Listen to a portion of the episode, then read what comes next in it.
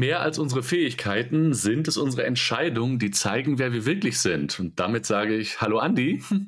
Hallo Christian, moin. Und wenn wir schon über Entscheidungen sprechen und dieses grandiose Zitat, ähm, übrigens von Albus Dumbledore aus Harry Potter und die Kammer des Schreckens, also dem zweiten Teil, dann können wir über unsere Entscheidungen sprechen und wir haben die Entscheidung getroffen, einen gemeinsamen Podcast zu machen. Das haben wir. Und ich, ich freue mich, dass es heute startet. Ich freue mich auch total. Wir haben uns schon eine ganze Menge mitgebracht und ich würde sagen, wir halten uns gar nicht allzu lange damit auf, wer wir sind, aber vielleicht mal in ganz kurzer Form. Andi, wer bist du und was interessiert dich? Ich bin äh, Andi, wie du schon sagst, und was mich interessiert, sind vor allem Themen der Philosophie, Soziologie, hat vielleicht auch mit meinem Hintergrund zu tun, habe zwar einen Informatik-Hintergrund auch, äh, back in the days, und gleichzeitig äh, sind die letzten 15 oder auch mehr Jahre beschäftige ich mich damit, wie Menschen gut zusammenarbeiten. Und da kommt man natürlich an diesen Themen, die ich gerade genannt habe, nicht vorbei. Was brauchst du eigentlich, damit Menschen gut zusammenarbeiten und Großes schaffen? Und äh, Christian, wie würdest du dich vorstellen? Genau. Also erstmal fange ich mal mit den ähm, beruflichen in einem Satz an. Ich meine, daher kennen wir uns auch. Ähm, helfen Menschen und, und Organisationen, sich zu organisieren, besser zusammenzuarbeiten und natürlich in dem Sinne äh, natürlich auch ein großes Interesse, wie du gesagt hast, für soziologische und philosophische Themen, aber insbesondere, wenn ich mich selber beschreiben, äh, beschreiben würde, absoluter Nerd für Filme, Musik und popkulturelle Phänomene von Pokémon bis Gladiator zu Star Wars. Und ich glaube, das beschreibt auch so ein bisschen das, was wir mit diesem Podcast hier vereinen. Das heißt, wir schauen auf das aktuelle Zeitgeschehen, schauen auf popkulturelle Phänomene, versuchen aber gleichzeitig immer so eine Verbindung zwischen Fiktion und Realität herzustellen. Das heißt, stell uns auch die Frage, was würde jetzt, ähm, keine Ahnung, was würde zu Gandalf, was würde Gandalf mit Niklas Luhmann so besprechen? Oder, was hast du so als Beispiel? Naja, das finde ich schon ein ganz gutes Beispiel, aber gleichzeitig interessiert mich und uns natürlich auch immer wieder, wie diese Muster auftauchen, äh, die wir halt in Film und Fernsehen überall sehen und gleichzeitig in der Gesellschaft, aber auch in Organisationen. Die sind halt schon ziemlich ähnlich. Und man könnte sagen, da gibt es einige Wiederholungen und Schleifen, die es wert sind, mal betrachtet zu werden und besprochen zu werden, diskutiert zu werden. Und das äh, können wir hier gut tun. Da freue ich mich drauf. Für die erste Folge haben wir ein, ich sag mal, total aktuelles Phänomen genommen. Also es ist quasi eine, eine Woche alt. Vor einer Woche hat das RTL Dschungelcamp ähm, geendet. Und wir wollen heute so ein bisschen sprechen, mal die kurze Zusammenfassung über dieses gesamte Phänomen Reality-Formate. Was steckt eigentlich dahinter? Warum interessiert es uns? Warum äh, hat es eine, eine riesige Zuhörerschaft? Und natürlich auch gleich mal so ein bisschen dahinter zu gucken, was wächst daraus? Wächst überhaupt daraus auch sowas wie Verantwortung und ist es vielleicht sogar Macht? Also dieses gesamte Thema, warum interessiert uns sowas und was wächst darauf? Das wollen wir, ähm, das wollen wir heute behandeln. Ähm, ich fange mal an. Ähm, was war das oder wann war das erste Mal in deinem Leben, als du von einem Reality-Format gehört hast? Weil bei, bei, mir, ich kann mich noch ganz genau erinnern. Also ich muss mal gleich vorausschicken, dass wir heute eine was besprechen, was ich nicht eine Sekunde geschaut habe. Also ich gebe zu, dass ich nicht eine Folge Dschungelcamp geschaut habe, obwohl ich natürlich mitbekommen habe, weil ich jetzt nicht total irgendwie äh, fernab von jeglicher Realität bin, dass das total viel rezipiert und besprochen wird, ja, in Podcasts, in Zeitungen und so weiter. Also es scheint ein riesiger Hype zu sein. Ähm, du bringst das Thema natürlich mit. Ähm, ich gebe auch damit zu, ich war nie so ein richtiger Fan von so Reality-Formaten, aber vielleicht biegen wir da nachher noch mal ein bisschen genauer ab. Aber ich habe natürlich davon gehört und ich würde sagen, das war das Big Brother Container Game, ja. was da irgendwie mal stattfand. Da war ich auch in einem Alter, wo das auch im Fernsehen äh, nicht ignorierbar war. Heute ist lineares Fernsehen für mich nicht mehr so äh, jeden Tag dabei. Aber ich würde sagen, Big Brother. Ja, bei mir genauso Big Brother. Tatsächlich ist es so, ich müsste jetzt googeln, aber ich bin mir fast sicher, dass es so ungefähr 20 Jahre her ist also vor 20 Jahren, oh, wow. glaube ich so. Erste, erste Big Brother Staffel. Ich würde sogar eher sagen, noch länger her, weil ich kann mich daran erinnern, wie alt ich da war. Und ich meine, ich war jünger als ich vor 20 Jahren, wenn ich gerade im Kopf so zurückdenke.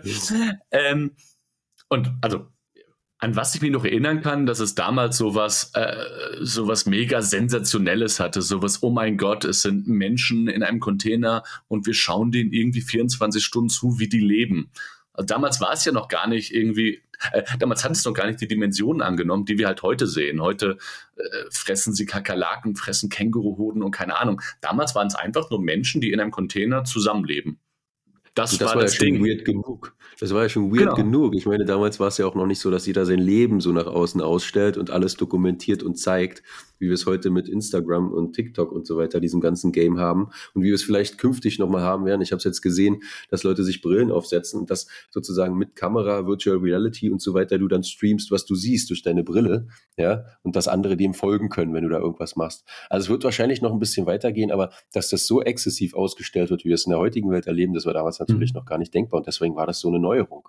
Und ich könnte ja. mir auch vorstellen, dass heute Kakerlaken äh, essen oder, oder Ziegenhoden oder was weiß ich, was da alles drin ist, natürlich nochmal irgendwie eine Steigerung sein muss, damit es irgendjemand auch hinterm Ofen hervorlockt. Weil das, was die da machen in dem Instagram, äh, in dem äh, Dschungelcamp, wenn die das so machen würden wie bei Big Brother damals, dann würde es ja keinen mehr hinterm Ofen vorlocken. Das macht ja quasi jeder. Ja, ja.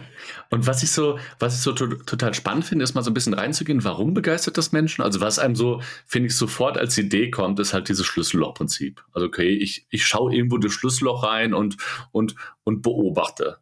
Ähm, also das ist sicherlich äh, ein, ein Prinzip davon, was man ja auch in ganz vielen ähm, ähm, Dingen erkennt. Gibt es doch was weiteres? Also wenn man mal so nach, nach Erklärung sucht, warum es so viele Menschen begeistert? Naja, es ist ja eine gewisse Art von Voyeurismus auch, ne? Also mhm. andere dabei zu beobachten, wie sie sich in besonderen Situationen verhalten oder auch, wenn sie sich vielleicht unbeobachtet fühlen, weil ich glaube, diese Formate leben auch davon, dass du irgendwie, wenn du 24-7 in so einem Container hockst oder im Dschungel, dass du ja nicht die ganze Zeit mehr aware bist, ah, was an außen für eine Diskussion stattfindet. Also du hast eigentlich eine totale Unterbrechung von Feedback zur Umwelt und bist abgekapselt und gleichzeitig kann das Außen natürlich äh, darauf ähm, ja, darauf schauen und äh, seine eigenen Diskussionen führen. Und äh, aus diesem unbeobachtet sein ist, glaube ich, ein besonderer Reiz, sich das anzuschauen dann irgendwie für viele, viele Menschen. Ja, was ich bei mir beobachte, ähm, ich gehe mal weg von diesen Reality-Formaten und hin zu Filmen. Es gibt ja manchmal so Filme, wo am Anfang irgendwie so die Einblendung kommt, basiert auf einer wahren Begebenheit oder based on a true story. Mhm. Und äh, ich entdecke in mir immer so ein Gefühl, dass mir so ein Kloß so am Hals runtergeht. Also quasi, dass du denkst so, oh mein Gott. Und irgendwie schaue ich den Film dann anders. Ähm, und ich habe mich mal gefragt, warum ist das so? Und es ist tatsächlich so, ähm, ich liebe Filme und ich liebe Fiktionen. Und wenn ich fiktive Filme gucke, dann, keine Ahnung, kannst du auch gerne brutal äh, hinzugehen. Ich liebe Star Wars, ich habe auch Rocky damals geliebt und ich habe auch Rambo geliebt. Aber irgendwie hatte ich in meinem Denken immer so drin, okay, das ist etwas Fiktives. Das heißt, es klingt ein bisschen komisch, aber ich habe mich nicht schlecht dabei gefühlt, dass ich sowas sehe. Genauso fühle ich mich nicht schlecht, wenn ich einen Horrorfilm sehe. Wenn ich aber so einen Film sehe und da kommt so based on a true story oder nach, nach einer wahren Begebenheit, dann habe ich mit mir immer so einen kleinen Dialog, wo ich mir denke, boah, darf ich mir das jetzt anschauen? Also quasi, äh, nutze ich jetzt quasi, keine Ahnung, Verbrechen der Vergangenheit, Morde, Morde der Vergangenheit, das sind ja, äh, das sind ja selten Liebesgeschichten, wenn Filme anfangen mit, mhm, äh, mhm. basiert auf einer wahren Begegnung. Sondern meistens geht's, keine Ahnung, um irgendwelche Serienkiller, um irgendwie die größten Räuber, Betrüger der Geschichte, keine Ahnung. Es geht ja meistens um solche Dinge. Und ich habe dann immer so einen inneren Konflikt. Kannst du es nachvollziehen? Also, weißt du, ich meine? Hm. Ja, naja, wenn du eine gewisse Empathie hast und dann merkst, oh, sowas passiert, dann ist natürlich die Frage, meistens identifizierst du oder vielleicht identifizierst du dich dann eher mit dem Opfer als mit dem Täter an der Stelle. Und das ist natürlich ein sehr ungutes Gefühl. Und gleichzeitig ist dieses True Crime Game natürlich ein Riesending, ja, weil es natürlich auch so Nervenkitzel äh, bereitet und man sich gleichzeitig äh, daneben stellt und sagt, oh, zum Glück bin ich davon nicht betroffen. Wahnsinn, was in dieser Welt funktioniert. Und ich glaube, das ist auch immer noch ein kleiner Ausschnitt, von dem wir immer mehr mehr sehen, weil auch da, das kannst du wahrscheinlich auch bestätigen aus deiner nerdigen äh, ähm, Film- oder, oder äh, Cinematikbrille, dass das, was damals äh, in Serien oder Filmen vorkam, natürlich eine ganz andere Qualität hat als das, was wir heute sehen. Ich meine, es gab natürlich so eines, sowas wie im Westen nichts Neues, was schon auch in Buchform äh, eine ganz besondere äh, Gewalt oder auch Dramatik dann beschrieben hat. Aber gleichzeitig, wenn ich mich so an Serien oder Filme aus den 80er, 90er Jahren erinnere, ich sage jetzt mal in der breiten Popkultur und nicht so eine harten Horrorschinken oder so. Selbst die waren aber damals äh, verglichen mit den Horrorfilmen, die wir heute teilweise sehen, natürlich viel naiver. Ja, also das heißt, das, was wir da in, in Big Brother sehen und das, was wir auch sonst in popkulturellen Formaten sehen, ist natürlich heute immer nochmal noch mal aufgedreht, nochmal aufgedreht, nochmal aufgedreht. Und das ist natürlich eine spannende Frage, wieso das ist. Das ist so. Ja. ja. Weil wir irgendwie was Neues brauchen, weil wir sonst abstumpfen. Ja, ähm, also äh, Genau, und äh, wenn wir das jetzt mal auf diese Reality-Formate übertragen, dann ist es ja so, ähm, Big Brother wäre wahrscheinlich total langweilig gewesen, wenn die morgens gemeinsam frühstücken und dann spülen sie ab und dann setzen sie sich in den Garten und jeder liest ein Buch und dann spielt man eine Runde Trivial Pursuit nachmittags und abends geht jeder zu Bett. Sondern diese Formate leben natürlich, so wie du es gesagt hast, mit der Zeit vergesse ich so ein bisschen, dass hier gerade 24 Kameras und 260 Mikrofone drin sind und ähm, zusammen dann mit diesem Lagerkollaps, also quasi viele Menschen auf engen Raum, kommt es automatisch zu äh, Lügen, Dynamiken, Streits, Dynamiken, die halt genau, die halt genau dann entstehen. Und das ist ja quasi das, was uns, äh, was uns dann dranhält und quasi, jetzt könnte ich mit weiteren ähm, Formaten kommen. Und ähm, wenn man jetzt mit der heutigen Brille, finde ich, auf Big Brother guckt und man vergleicht es mit dem, mit dem Dschungelcamp, ist es ja ein Wahnsinn. Na klar, da liegen 20 Jahre dazwischen, aber damals hat es halt gestartet mit mehreren Menschen in einem Haus. Wir haben jetzt gerade geredet, mittlerweile sind wir, sind wir, sind wir im Dschungel, wo Menschen die absurdesten Dinge essen, in absurdeste Dinge reinkrabbeln, bis hin zu fast ihren Körper verstümmeln, weil sie irgendwo ihre Hand reinhalten. Also quasi, Wirklich? es wird, ja, ja, es wird, es wird immer krasser. Und da bin ich, ähm, um jetzt mal das erste Mal so einen kleinen Ausflug in die, ähm, in die Soziologie zu machen, bei, ähm, beim Hartmut Rosa, also der bekannt geworden ist durch seine Resonanztheorie. Ja. Und der so ein bisschen ähm, das Problem der heutigen Zeit ja genau quasi das Beschleunigungsproblem nennt. Also, äh, genau. also er sagt ja, wir leben in so einem Narrativ der Beschleunigung. Und, ähm, und eine oder zwei Metaphern hat er, hat er da gemacht, ähm, die mir ziemlich einprägsam war. Das erste war, dass er gesagt hat, man muss sich die heutige Zeit so ein bisschen so vorstellen, wie wenn man rückwärts so eine Rolltreppe hochrennt. Das ist in dem Moment, wo wir einfach stehen bleiben und alles gleich bleibt. Das heißt, die, ich sag mal, die Krassheit an solchen Formaten einfach, einfach, einfach gleich bleibt, dann würden wir uns so stetig immer zurückbewegen. Also man wird mit der Rolltreppe einfach immer weiter nach unten. Das heißt, wir müssen eine gewisse Dynamik, wir müssen quasi immer höher, schneller weiter, um einfach nur auf der Stelle zu bleiben. Die zweite Metapher, mhm. die er da gemacht hat, das ist wie so ein Flugzeug in der Luft. Wenn das Flugzeug stehen bleibt, stürzt es ab. Es muss quasi Energie aufwenden, um überhaupt irgendwie in der Luft zu bleiben. Und ähm, als ich auf dieses Dschungelcamp geschaut habe und ich, ich also ja, ich interessiere mich für popkulturelle Phänomene, aber ich habe jetzt auch nicht jede Folge gesehen und trotzdem nehme ich es wahr. Äh, und ich kann mich halt damals noch an meine Zeit erinnern, wie ich wirklich damals exzessiv das erste Big Brother Format als Teenie geschaut habe. Und wenn ich das mal so vergleiche, dann konnte ich halt sofort total stark, das konnte natürlich auch das Wort von mit Rosa, resonieren mit diesem Beschleunigungsproblem, weil man es halt genau da, da beobachten kann. Jede Staffel muss nochmal einen, einen draufsetzen. Ja, gleichzeitig problematisiert er das ja auch. Ne? Also dieser Resonanzbegriff, den prägt er ja auch, weil er sagt, wir sind zunehmend in Dissonanz, was das angeht und weil so ein Paradox entsteht und wir total viele Erfindungen, die in der Gesellschaft gemacht werden, die uns helfen sollen, immer schneller zu werden. Also die Kaffeemaschine hilft uns schneller, den Kaffee zu kochen, der Föhn hilft uns schneller, unsere Haare zu trocknen, der Toaster schneller unseren Toast zu machen und so weiter.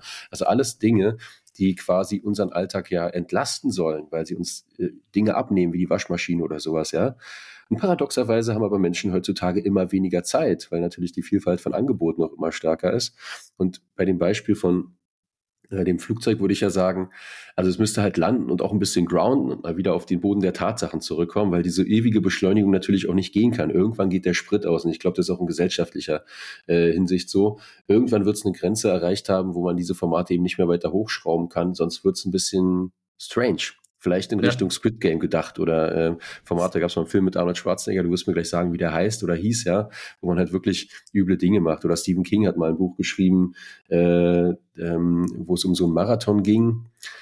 Ich muss gerade mal überlegen, wie das hieß. Ich glaube, ähm, The Run oder so. Oder irgendwie so.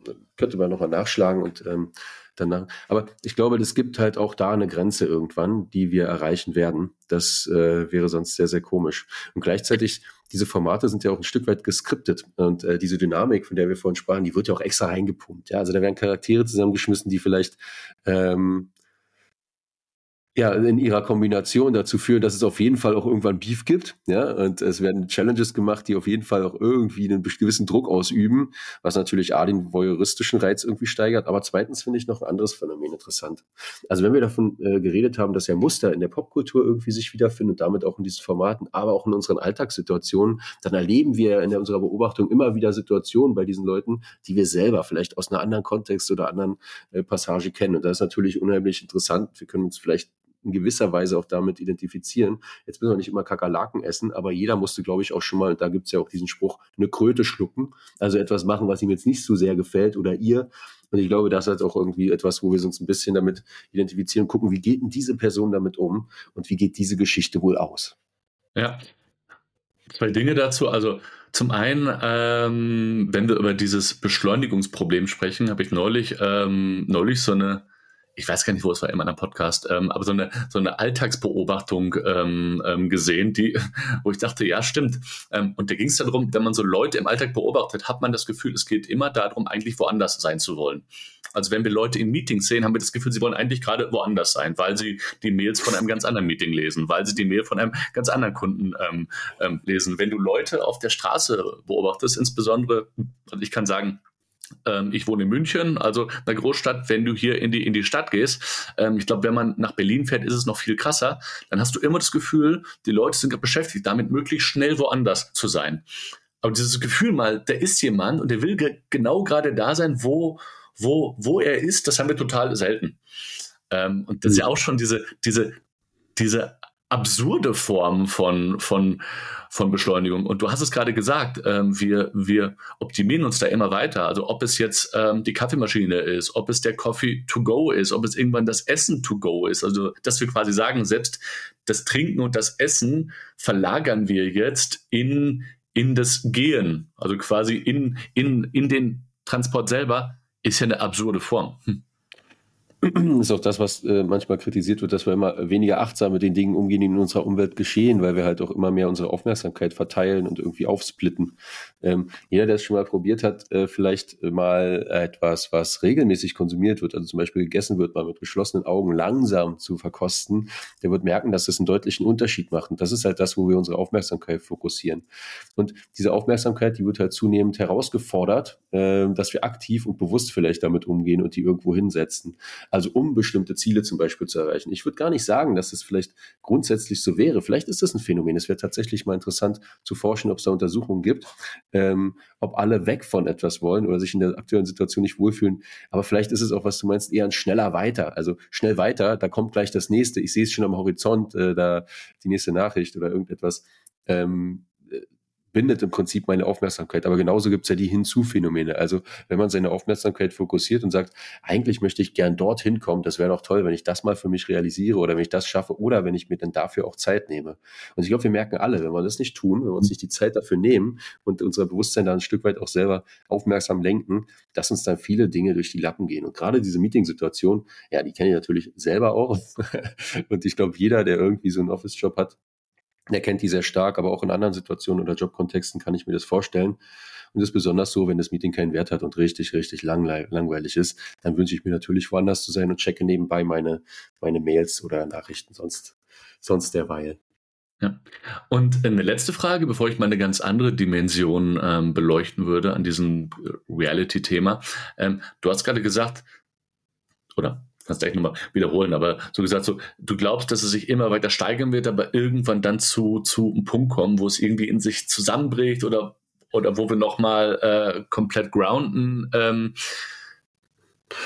das würde ich zumindest mal so fragen, weil quasi ähm, man hat ja immer das Gefühl, okay, jetzt sind wir am Höhepunkt gelangt und dann wird es noch mal weiter, noch mal weiter, noch mal weiter. Und wenn ich jetzt gucke, keine Ahnung, wie gesagt, ich habe die aktuelle Staffel, also ich habe mal in eine Folge reingeschaut. Die essen weirde Dinge, die machen komische Sachen. Also wie weit kommt das noch? Ist es, keine Ahnung, ist es irgendwann so, dass wir ähm, keine Ahnung, in Deutschland gibt es keine Todesurteile, in Amerika haben wir irgendwann Todes, Todesurteilsvollstreckung als Reality-Format. Also quasi Glaubst du, es geht noch immer, immer, immer weiter und irgendwann sind wir dabei? Also keine Ahnung, sehen wir irgendwann Operationen live, weil wir es cool finden, auch da äh, das Ganze zu beobachten? Sehen wir ähm, sehen wir ähm, Todes, Todes, Todesurteile live? Also was, was kommt als nächstes? Keine Ahnung, sehen wir, sehen wir Sterbebegleitung live? Also wird es wirklich immer krasser? Es geht ja fast in Richtung äh, Netflix, Black Mirror. Oder sind wir quasi relativ nah an dem Punkt, wo, wo es irgendwann kracht. Ja, das, äh, das ist, glaube ich, wirklich eine große und eine sehr, sehr schwierige Frage. Aber aus meiner Sicht gibt es eine, eine, humanistische Perspektive, die sowas eigentlich ähm, die dem widerspricht. Und damit ist es aber jetzt meine Perspektive, die ich teile. Ich meine, du kannst Operationen, wenn es jetzt um ärztliche Operationen geht, wo man dann lernt, wie man jetzt eine Herztransplantation macht, es mag Leute geben, die da eine totales Interesse daran haben, sich das anzuschauen und wahrscheinlich ist es auch wirklich wichtig. Aber sowas wie Todesurteile online äh, oder oder in, das ist übrigens das Format, was ich meinte mit Arnold Schwarzenegger, äh, wo der ähm, war das nicht da auch so, wo da mehrere Leute losgeschickt wurden und der letzte, der überlebt dann? Also, da musst du mal gucken, Christian. Als Cineast mhm. dachte ich, kennst du das Format bestimmt. ähm, aber. Bin ich zu jung für. Ähm, ja, das könnte sein. Aber ich glaube, ähm, das sollte langsam dann auch die Frage aufwerfen, ob man das noch will, ob das äh, unserer Gesellschaft auch zuträglich ist, was das auch bringt. Ich meine, aus einer voyeuristischen Perspektive mag das sein, aber nicht zuletzt war es ja so, dass im Kriegsgeschehen, ich glaube im Irakkrieg war das sowas, als noch dieser Embedded Journalism da war, ja, da äh, waren es halt sehr krasse äh, und verstörende Bilder, die dann uns erreicht haben aus dem Krieg. Und man merkt das in den aktuellen Kriegsgeschehen. Leider gibt es ja Krieg immer und zu jeder Zeit auch auf der Welt, aber das wird im Ukraine-Krieg beispielsweise total ausgeblendet. Da gibt es dann halt mal ein kaputtes Haus und das wird dann in den Kontext gerückt, wie man das gerade haben will. Aber diese verstörenden Bilder wirklich von menschlichem Leid, die gibt es da nicht. Und ich glaube, das hat einen guten Grund, weil äh, ähm, du damit natürlich auch eine Kriegsmaschinerie gar nicht mehr aufrechterhalten kannst, weil das ist wirklich äh, schockierend und äh, ja. ja. auch die unmenschliche Seite des Krieges natürlich total gezeigt. Und gleichzeitig vielleicht mal auf, auf einer, aus einer wenigen gewaltvoll, gewaltvollen äh, Kontext zu sprechen, aus einem weniger gewaltvollen Kontext zum Beispiel diese Medien, der unbedingte Medienkonsum. Es gibt ja durchaus Tendenzen und Strömungen, die halt nicht in Richtung des neuesten, weiß ich nicht, iPhones gehen oder so, sondern wo Leute sagen, ich mache bewusst Detox oder wo eine jüngere Generation auch bewusst sagt, ey, das ist jetzt nicht so wichtig, dass ich die wichtigsten Markenklamotten oder so habe, sondern äh, mich bewusst dem abwende. Ich glaube, das ist so eine typische Tendenz, die es irgendwann gibt, wenn es äh, zu stark wird. Aber klar, das ist äh, eine steile Hypothese und ähm, innerhalb des Lebenszyklus von immer höher, schneller, weiter wird es aber irgendwann eine Zäsur geben, wo wir das vielleicht auch gar nicht mehr kapazitativ aufnehmen können oder wo es zu einer äh, riesigen Verwerfung oder Spaltung dann in der Gesellschaft dann auch führt, weil eben gar nicht mehr alle das möchten oder können oder auch daran auch teilhaben können aus bestimmten Gründen, ökonomisch oder so. Ja, und da, da sind wir schon fast beim Thema ähm der Verantwortung, die das Ganze mit sich bringt. Jetzt ähm, komme ich in der Mitte mit dem nächsten Zitat. Peter Parker, Spider-Man wird dir sicherlich was sagen. Aus großer Macht wächst große Verantwortung. Und ich habe mir so überlegt, wenn ich, ähm, wenn ich diese Formate betrachte, wenn ich mir die Einschaltquoten angucke, wirklich Millionen von Menschen schauen das. Wenn man dann natürlich die, die einzelnen Akteure anschaut und man schaut sich dann äh, ähm, auf Social Media an, wie viele Follower die haben, dann reden wir nicht mehr über drei, vier Millionen, sondern über das, keine Ahnung, zehnfache irgendwann. Ähm, ähm, das ist ja eine große Macht. Also quasi in Gladiator wird davon geredet, dass der Pöbel Macht ist und der Pöbel ist Rom. Also quasi, äh, also jetzt Zitat aus Gladiator, wenn ich quasi dadurch sage, kann ich doch genauso sagen, auch eine riesen Zuhörerschaft, auch eine riesen Followerschaft ist ja eine Art von Macht, die, ähm, ähm die ich da bekomme. Eine Frage ist, wächst daraus auch eine Verantwortung? Also jetzt könnte ich, ich könnte es aus mehreren Perspektiven betrachten. Ich könnte es quasi aus der Sicht des Fernsehsenders, also im Dschungelcamp RTL betrachten, aber auch der einzelnen Akteure, die sich dem ja sehr bewusst sind. Und das ist ja durchaus eine Frage. Also ich selber will jetzt noch gar nicht mal so ganz werten, binär beantworten, ähm, weil ich finde, man kann beide Sichtweisen spielen. Man kann sagen, okay, das ist Unterhaltung und, wir mhm. quasi, und, und unsere Rolle ist Unterhaltung und wir wollen bewusst, also es kann ja eine Perspektive sein zu sagen, wir wollen bewusst Ablenkung schaffen von all den anderen Dingen, die da draußen passieren. Gleichzeitig könnte man es aber auch damit äh, ähm, aus der Sichtweise betrachten, hey, wir spüren hier gerade sehr, sehr viele gesellschaftliche problematische Phänomene. Ähm, macht doch mit dieser macht was. Also wächst daraus Verantwortung. Also ich mache mal hinter den Zitaten Fragezeichen und ähm, stelle mal die Frage nicht weiter. Wächst auch in diesem Kontext aus Machtverantwortung? Ja, und äh, das würdest du sogar tun, ohne dass du dir dessen bewusst bist. Also jeder, äh, der sozusagen eine große Aufmerksamkeit generiert, und wir haben ja einige Personen des Zeitgeschehens, die genau das auch machen, ähm, der lenkt mit dem, was er oder sie sagt oder tut, natürlich auch ein Stück weit die Aufmerksamkeit der Leute, die dem folgen. Und die folgen dem mehr freiwillig, weil es dann gewisses Interesse äh, gibt oder eine gewisse äh, Wertekongruenz an der Stelle. Es wurde in der Vergangenheit ja schon viel über Macht philosophiert. Das geht, glaube ich, schon sehr, sehr weit auch zurück. Und unter anderem hat Max Weber, glaube ich, gesagt, dass es Macht auch damit zu tun hat, den, den Willen oder auch die Entscheidungen von bestimmten Gruppen zu beeinflussen und äh, für das eigene Handeln dann auch nutzen zu können. Ähm, es gibt ein sehr interessantes Buch äh, von Dacher Keltner. Äh, das nennt sich The Power Paradox. Ähm, und er beschäftigt sich mit der Frage, Mensch, also wir leben in einer Zeit, oder wenn es dieses Konstrukt Macht gibt, ja, und damit kann man natürlich super Sachen machen. Wieso ist es so, dass durch machtvolles Handeln auch so viel ja, Schreckliches geschieht? Und ich glaube, das hat halt wirklich damit zu tun, dass es ambivalent ist und das Macht eben nicht eindimensional ist, sondern es unterschiedliche Aspekte davon gibt. Er hat 20 davon in seinem Buch übrigens aufgeführt, die total interessant hat, ist. Und das ist sozusagen aus dieser Aufmerksamkeitsgenerierung von Macht Marx hat mal gesagt, dass es vor allem mit diesen Produktionsmitteln und sozusagen auch mit einer ökonomischen Macht zu tun hat. Also so ein Format wie Big Brother dahinzustellen und damit Aufmerksamkeit zu generieren, braucht ja auch irgendwie ein bestimmtes Invest. Und wir sehen es im Politischen natürlich auch so, dass durchaus Geld, und ich glaube gerade im US-Wahlkampf wird es ganz exzessiv gezeigt, dass natürlich Geld einen riesigen Einfluss darauf hat, wie sich Kandidaten dort auch aufstellen können und so weiter. Und gleichzeitig in diesem Kontrast ja, wird jetzt gerade in den letzten Tagen über Taylor Swift diskutiert, ob die Einfluss sozusagen hat auf äh, ökonomische Geschicke oder auch auf den auf Ausgang der Wahl möglicherweise. War ein rieses, riesen Thema ja auch. Ja. Das habe ich auch ähm, gesehen. Das habe ich auch gesehen. Und das, und das fand ich so spannend. Und ich habe mich dann so, äh, also äh, hat sie, glaube ich. Ich glaube, man ist sich da sehr, sehr einig, wenn man so ihre, ihre Fanbase ähm, der Swifties betrachtet, ähm, dann, ähm, dann kann man ja schon sagen, ähm, okay, das das geht in eine Zahl, dass es zumindest einen starken Wahl, Wahleinfluss nehmen, nehmen kann.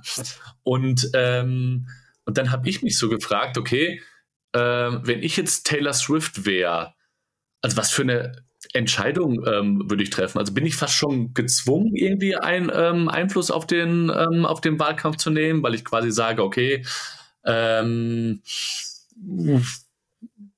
das kann ich nicht ungenutzt lassen, kann, äh, ich kann das aus ganz vielen Perspektiven betrachten, muss, oder kann ich jetzt einer Taylor Swift böse sein, wenn ich zum Beispiel sage, dass sie Trump nicht verhindert, so dass ich sage, oh Mann, ey, du hattest deine Chance und du nutzt sie nicht. Aber genau das war das Beispiel, was mir auch ähm, gekommen ist. Ich quasi so eine große Fanbase. Äh, also klar, Macht ist es, sie hat Macht. Und jetzt ist die Frage, was für ein Zwang oder was für eine Verantwortung ähm, ist im popkulturellen Bereich da? Also super spannend dabei ist ja, dass es am Ende um ein Stück weit Aufmerksamkeitslenkung geht. Ja, also wo wir hinschauen, da verändern wir auch was oder das nehmen wir irgendwie wahr ne, im Besonderen. Und zum Zweiten kennst du ja auch den Spruch, man kann nicht nicht kommunizieren. Ja, also genau. auch wenn ich nichts mache, ist es ja etwas, worauf ich irgendwie Einfluss nehme und was auch eine Art von Kommunikation ist und wo ich mich dann letztendlich auch zurückhalte. Wenn wir das mal uns vor Augen führen, dann kann natürlich Taylor Swift machen, was sie will. Irgendeinen Einfluss wird sie darauf irgendwie haben. Und selbst in ihrem Verhalten oder wenn sie bestimmte äh, Dinge durchrutschen lässt oder besonders auch akzentuiert. Ähm, und der zweite Aspekt deiner ähm, Frage war natürlich auch nochmal, ist da eine besondere Verantwortung drin? Muss ich mich jetzt rein, reinhängen da und irgendwie die Aufmerksamkeit auch nochmal besonders lenken? Und da fällt mir der Streisand-Effekt ein. Ja? Du kennst ihn wahrscheinlich, ne? Barbara Streisand äh, und der Streisand-Effekt. Also da geht es ja darum, dass es irgendwie, ich glaube, war in den 90er Jahren, äh, wo es erste, also wo Reporter natürlich alle Anwesen in Hollywood von den äh, Leuten da irgendwie fotografiert haben. Es gab Google Maps und sowas, ja. Und unter anderem war da auch ein Foto irgendwie von vielen anderen Prominenten, aber auch von Barbara Streisand. Barbara Streisand hat gesagt, so, also das möchte ich überhaupt nicht. Ich möchte nicht, dass Leute wissen, wo ich wohne und was ich da mache. Oder ich weiß gar nicht, ob sie auf dem Foto auch mit drauf war den Reporter verklage ich. Und gerade durch diese Klage ist es natürlich ein gefundenes Fressen für die, Fressen für die Klatschpresse gewesen und diese Paradoxie, dass sie eigentlich sagt, ich möchte nicht vorkommen, ich möchte da nicht auftauchen, die hat sie damit eigentlich konterkariert, dass damit natürlich die volle Aufmerksamkeit darauf gegangen ist. Also es war ein Riesending mhm. und alle äh, schauen im Prinzip darauf und wollen gucken, was ist denn mit dem Anwesen? Ach, das ist ja interessant, die Barbara Streisand, ich glaube, das war eine oder vielleicht sogar noch eine zweite Klage. Und am Ende ist das auch dann als Bar, als Streisand-Effekt sozusagen, ich glaube bei Wikipedia auch ersichtlich, ja, also dass man sagt, ähm, ich will eigentlich, dass hier nicht die Aufmerksamkeit hingeht oder ich möchte eigentlich, dass das hier nicht passiert. Und paradoxerweise verkehrt sich das genau ins Gegenteil. Und wir können es in aktuellen politischen Diskursen manchmal sehen, wo man zum Beispiel immer äh, sagt, und gerade interessanterweise bei Dingen, wo man sagt, das möchte ich nicht haben, das möchte ich nicht haben. Also so Ziele zum Beispiel, die auch eher negativ konnotiert sind und nicht, ich bin für etwas, was es aufbaut, sondern ich möchte das, was nicht da ist, weghaben. Und nun können wir das nicht natürlich nicht wegdenken. Das heißt, mhm. wir gucken, übrig bleibt der äh, Terminus oder der Part, den wir eigentlich gar nicht so in die Aufmerksamkeit drücken wollen. Wenn ich dir sage, und das kennt ja jeder, der hier zuhört, wahrscheinlich auch, jetzt denk bitte nicht an den rosa Elefanten. Was poppt auf? Natürlich genau. der rosa Elefant. Und wenn ich dir sage, genau. denk mal nicht dahin oder denk nicht, im Falle von Taylor Swift, ihr solltet nicht Trump wählen, ist natürlich irgendwie total doof, weil du hast keine eigene Agenda, sonst bist du nur gegen was. Und was in den ja. Aufmerksamkeitskegel rückt, ist natürlich das andere und ist ein gefundenes Fressen für die Gegenpartei, ja, die dann natürlich sagen kann, guck mal, wie ich hier unterdrückt werde oder pipapo und irgendeine Opferrolle gehen kann, wie auch immer man da politisch dazu steht. Aber das ist ein interessanter Effekt. Insofern ist mit diesem Umgang mit der Verantwortung natürlich auch ja, besonders spannend. Und vielleicht noch als letzter Punkt, Verantwortung heißt vielleicht manchmal auch Dinge zu unterlassen und sich genau zu fragen, äh, ist es jetzt wert, das in die Welt zu tragen oder vielleicht es so stehen zu lassen? Ja? Also was ist Verantwortung an der Stelle? Und da würde ich sagen, da, äh, also ich, sag mal, ich bin ja, äh, kannst ja verraten, ich bin, ich bin Mitte 30, das heißt, ich bin aufgewachsen in einer Zeit, wo Social Media noch nicht präsent war. Und damals war es so, ich sag mal so, es war mir bewusst, wenn ich eine große Reichweite hatte, also gut, groß, ich habe es nicht von tausend Menschen gesprochen, aber quasi dadurch, dass Social Media nicht da war, habe ich ja quasi gesehen, in dem Moment, wo ich irgendwie spreche, zu wie vielen Leuten spreche ich. Das ist natürlich auch ein Phänomen von, von Social Media dass das quasi eine, eine, eine, eine Absurdität von Zahlen genommen hat, dass einem gar nicht so die Ausmaß und die Reichweite, denke ich, bewusst ist, weil, weil, wir, weil wir über diese, diese Zahlen sprechen, als ob sie nichts wären. So 3,8 Millionen, 40 Millionen, 20 Millionen. Wir reden einfach nur, einfach nur über die Zahlen, aber dass 20 Millionen quasi ein Viertel Deutschland oder so bedeutet, ich glaube, das, äh, das ist vielen gar nicht so bewusst. Und ich glaube, das ist, das ist wahnsinnig entscheidend. Ähm, als wir über Taylor Swift gesprochen haben, kam mir noch ähm, in einem Podcast, war mal Mark Forster und ihm wurde die Frage gestellt, hey, warum bist du eigentlich so unpolitisch? Also quasi, hey, du hast so viele Fans, ähm, Menschen hören deine Musik, du bist bei The Voice, The Voice Kids, die Leute schauen das, du bist in den Medien präsent, also du hast eine riesen Reichweite. Warum bist du nicht politisch, gerade wo wir in Deutschland gerade ein politisches Thema haben? Ähm, und das fand ich ganz spannend, die Antwort weil, also ich war total überrascht, weil ich dachte, okay, was sagt er jetzt? Äh, weil ich habe mich die gleiche Frage wie Taylor Swift, natürlich in einer ganz anderen Dimension bei Mark Forster, aber trotzdem habe ich mir die Frage da so auch gestellt, okay, äh, ist da eine gewisse Pflicht? Und seine Antwort war, er findet sich gar nicht unpolitisch. Also er sagt, politisch sein muss doch gar nicht bedeuten, dass ich sage, ähm, wählt die Partei und die so und die auf gar keinen Fall. Er sagt, mit seiner Musik und auch wenn es Mainstream ist, ähm, verkörpert er genau das, was sein politischer Beitrag ist. So. Und wenn das jetzt, und wenn das jetzt total Mainstream einfach ist, hey, seid nett zueinander, tut das nicht, tut, äh, äh, äh, tut das nicht, und das ist aber nun mal auf diesem Mainstream-Level, dann ist das doch irgendwie genauso politisch, ähm, wie wenn ich sage, diese Partei führt zu dem und dem und dem und deswegen wählt auf keinen Fall die Partei, sondern, sondern wählt die. Das fand ich ganz spannend, dass er sagt, er findet sich gar nicht unpolitisch. Er hat einfach ein anderes Medium, einen anderen Kanal, eine andere Sprache und trotzdem ist es so, dass er sehr reflektiert, wenn er einen neuen Song, wenn er, wenn er, wenn er ein neues Album rausbringt, sich überlegt, was für eine Botschaft ähm, steckt dahinter. Und das findet er genauso politisch wie zu sagen, geht wählen und wählt diese Partei nicht. Naja, er spielt da auf der, auf, gar nicht auf einer politischen Ebene in, im Sinne dieser Macht der Politik. Und da komme ich gleich nochmal vielleicht auf diese Machtstrukturen, die gibt es ja in unterschiedlicher Form. Also er macht das ja eher aus einer kommunikativen, äh, aus einer sozialen Kommunikation heraus, die sehr wertegeleitet ist. Also wenn du sagst, seid nett zueinander, dann ist es ja eine Übersetzung von vielleicht humanistischen Ideen, äh, sich eben nicht gegenseitig die Köpfe einzuschlagen. Ich, ich bin jetzt kein großer Kenner von Mark Forster, aber ich weiß, dass er zum Beispiel über die vielen Länder gesprochen hat, also auch die Vielfalt irgendwie ähm, da in den Vordergrund rückt. Und das, was wir mit Taylor Swift und auch mit äh, mit äh, Mark Forster jetzt hier anschauen oder auch mit anderen popkulturellen Phänomenen, wo ja Botschaften geleitet werden, wie zum Beispiel diese Weisheit, die du da zitiert hast von, von, von Spider-Man. Ähm, da ist es halt ein Kommunikationsmedium und macht durch die Aufmerksamkeitslenkung der Kommunikation letztendlich in den sozialen Systemen der Fall. Und interessanterweise gibt es auch Politiker, die sich eher auf darauf konzentrieren, im TikTok-Game sozusagen auf sozialer äh, oder in den sozialen Systemen dann vorzukommen, anstatt dann politische Programme vielleicht tatsächlich ähm, oder darüber versuchen sie dann äh, nach vorne zu bringen.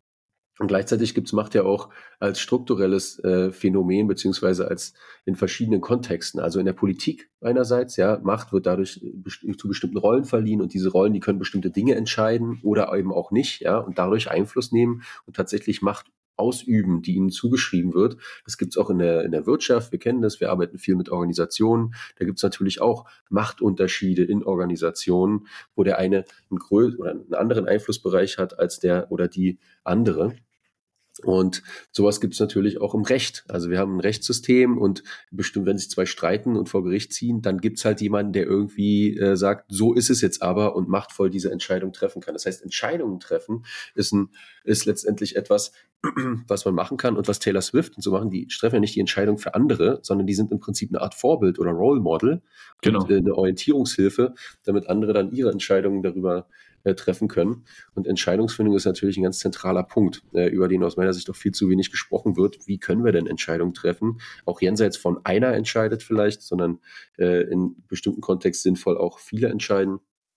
Ähm, um halt Ordnung herzustellen und Komplexität letztendlich zu reduzieren und diese überwältigende Art von Optionen letztendlich auch einzuschränken. Alles vielleicht nochmal eine extra Podcast-Folge wert, äh, darüber ein bisschen äh, zu sprechen und da ein bisschen tiefer einzutauchen.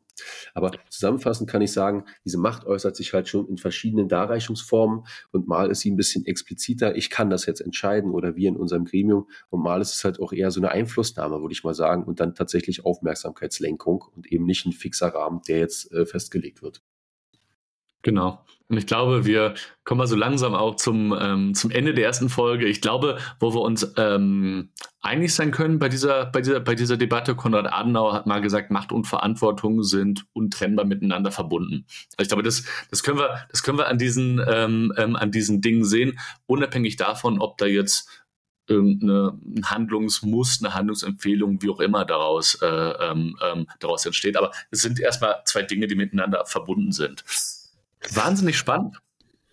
Ja, ich könnte noch weitersprechen, weil natürlich sind ein paar Dinge jetzt noch unbe unbeleuchtet gewesen, äh, die wir vielleicht später nochmal aufhören können. Was ist mit Machtlosigkeit beispielsweise, ja? Mhm. Oder was, was macht Macht auch mit einem? Weil ich glaube, äh, da gibt es ja auch ein paar Wechselwirkungen, die jetzt nicht immer, also wo Macht einem auch zu Kopf steigt, äh, was man sicherlich auch in der Popkultur, in Filmen sich widerspiegelt, aber was wir auch in der Realität erleben. Und was macht Machtlosigkeit letztendlich auch mhm. mit Menschen? Das macht nämlich einfach Stress. Ähm, aber ich finde auch, das war, eine, war ein schöner Überflug und ein schöner Auftakt auch für unseren ersten Podcast.